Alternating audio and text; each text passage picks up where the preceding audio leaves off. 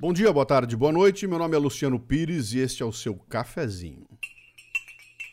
No cafezinho anterior, eu esqueci de mostrar a camiseta que eu estava usando aqui, ó.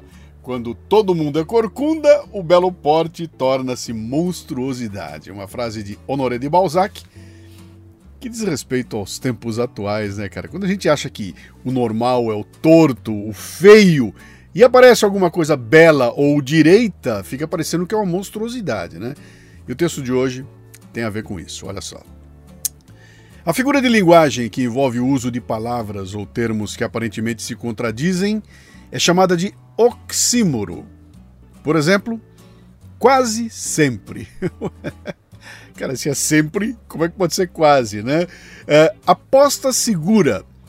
Mas se a definição de aposta é evento incerto, como é que pode ser segura? Silêncio ensurdecedor.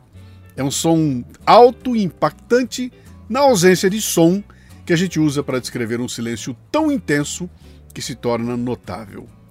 Doçura amarga.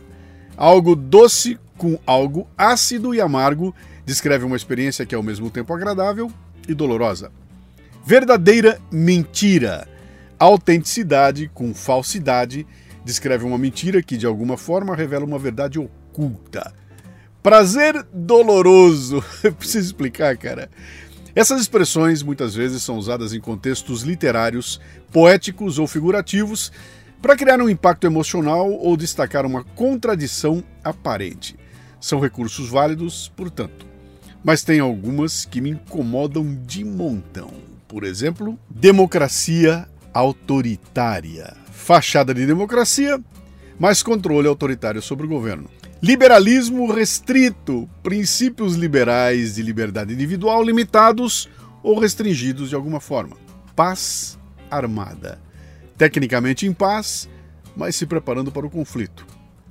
E a pior de todas, cara, Guerra Santa o conflito que é considerado sagrado, justo ou legítimo por uma determinada religião ou grupo religioso. Como é que uma guerra com assassinato de pessoas pode ser conduzida em nome de Deus ou de alguma causa religiosa, hein? Como é que degolar um bebê, matar uma mulher grávida ou um ancião pode ser um dever religioso? Como é que o terrorismo pode caber numa ideia de santidade, retidão e justiça divina? A história da humanidade é repleta de tragédias. Praticar avaliações morais é sempre um desafio. Equilibrar os padrões éticos antigos e atuais, assim como elementos do bem e do mal que estão presentes em nossas vidas, é um exercício que precisa de muita inteligência. Terrorista do bem é um oxímoro. Ruim, cara. Se você o adotou, é porque politizou a moral, e isso revela mais sobre a sua conduta e ignorância do que sobre os alvos de seus comentários. Ou talvez você seja apenas um burro esperto.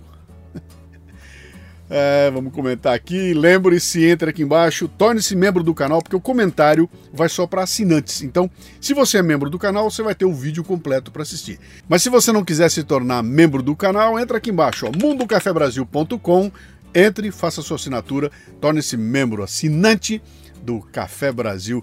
Vem com a gente aqui participar dessa briga gigantesca aí para tentar transformar cérebros em cérebros. E também, cara, entra aqui embaixo, dê um like, dê um dislike, faça um comentário, mande para mais gente.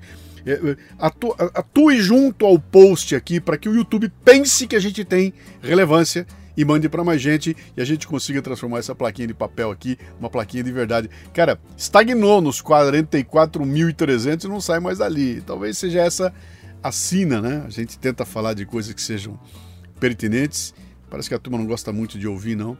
Mas vamos lá, né? Deixar ou combater os burros espertos.